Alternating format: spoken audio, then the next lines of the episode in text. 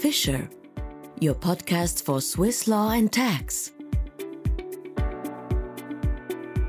Our experts deal with current legal topics straightforward and to the point.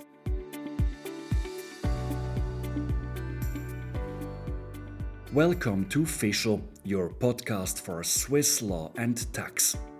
In our podcast, we offer updates and insights on various law and tax related subjects. For example, under Swiss law, it is possible to block entries in the commercial register. In this very first episode, three members of our litigation team, Christian Oetiker, Prabhjot Singh, and Raphael Butz, summarized the changes in the rules on such entries that occurred in 2021. So let's dive right in. Christian, Prabhjot, and Raphael, how was the situation under the old law? Yeah, well, under the old law, and this means until the end of 2020, anyone could establish a so called commercial register blockage. That was uh, made pursuant to the Swiss Commercial Register Ordinance. Now, this blockage would prevent any unwanted entry into the commercial register for 10 days, uh, and remarkably enough, without any court involvement. So, therefore, it was a very easy and, of course, effective tool for anyone who intended to temporarily block an unwanted company resolution. Let's say, for example, a capital increase or a merger of the company or whatever. Well, I fully agree. The hurdles for obtaining such a blockage were very low. In fact, anyone was entitled to file an objection with the commercial register office located at the seat of the company. Apart from that, proof of interest was not required. Although the objection had to be made in writing, uh, proper reasoning was not necessary. It was sufficient to make clear against which of the facts it was directed. What you need to know is that under the old law, the review competence of the register was very limited. So they could only intervene if the right of objection was actually misused in an obvious manner. In practice, what does that mean? It meant that almost every objection led to an automatic blockage of the commercial register for 10 days in the first step. And, very importantly, during that time, the company or interested third parties were not able to take a position on the matter. That's right. And then, after receipt of the objection, the commercial register would set the objector a deadline of 10 days.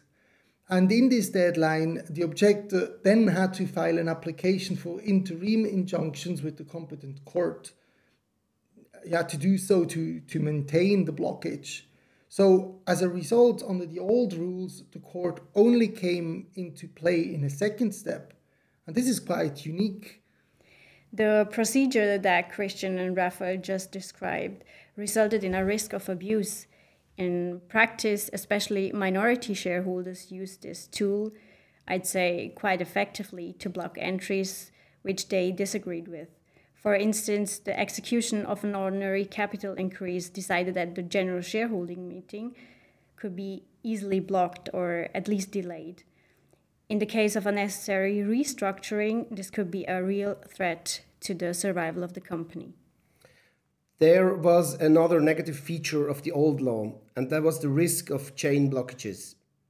Various objectors could string their objections together in a way that they could block an entry for a long time without the court being able to decide on the matter. Now, with the new law, in which the court becomes involved from the very beginning, this risk of unjustified blockages has decreased. How can commercial register entries be temporarily prevented under the new rules? Well, the new rules require the objector now to go directly to court, means right from the beginning, not only in a second step. And of course, this increases the hurdle for the objector and therefore limits the risk of abuse at the same time. Maybe I should be more, more specific. the objector must directly file an application for interim injunctions with the court. This is normally done at the company's registered seat.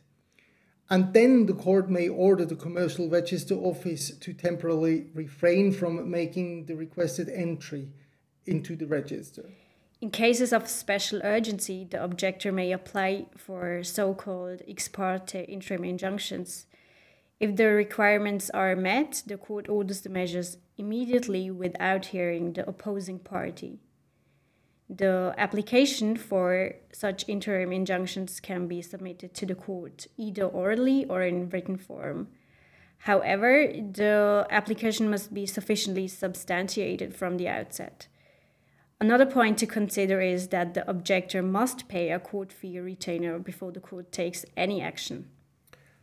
Requests for interim injunctions are governed by Article 261, paragraph 1 of the Swiss Civil Procedure Code. The applicant has to provide prima facie evidence on five requirements, which I will now briefly set out. First, the objector must show that it is entitled to the underlying substantive right or claim. Second, the objector must show that the company violates the underlying right or claim or threatens to violate it. The third requirement relates to the violation. The violation must be likely to cause the objector a prejudice that cannot be easily remedied. Fourth, there must be urgency, or even special urgency in case of an ex parte request. And last, the fifth requirement the requested measure must comply with the principle of proportionality. Now, if the applicant can show that these five requirements are prima facie given, the court will grant the measure. How can companies defend themselves? Now, uh, under the Swiss Civil Procedure Code, anyone may file a protective letter if he or she fears to be confronted with ex parte interim injunctions. That means with interim injunctions without being heard in advance. Now, therefore, uh, in house counsel fearing objections against a planned entry into the commercial registry may set out the company's position in advance by filing such a protective letter. This was not possible in proceedings before the Commercial Register Office under the old law, and this is really a big change. Now, to fulfill its purpose, a protective letter has, of course, to be submitted before a planned entry is confirmed at the general shareholders meeting and submitted for registration with the commercial register. It is then kept on file with the court for six months and will only be made available to the opposing party if this party actually files an application for ex parte interim injunctions. Moreover, a company may claim damages from the objector.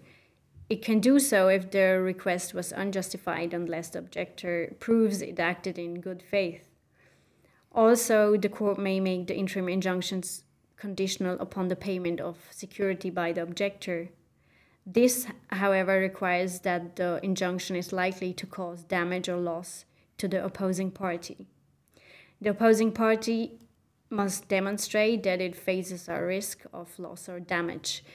In case of an important decision such as a capital increase, there may indeed be the risk of a serious damage.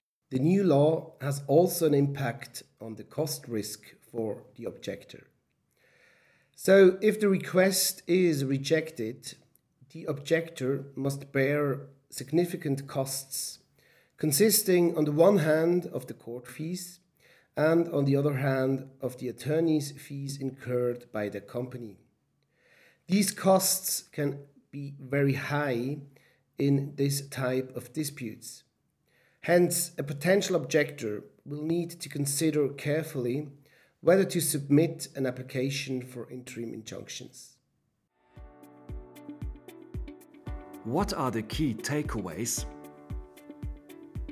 Well, the first really important take home message I would say is that it's no longer possible to prevent commercial register entries without going to court.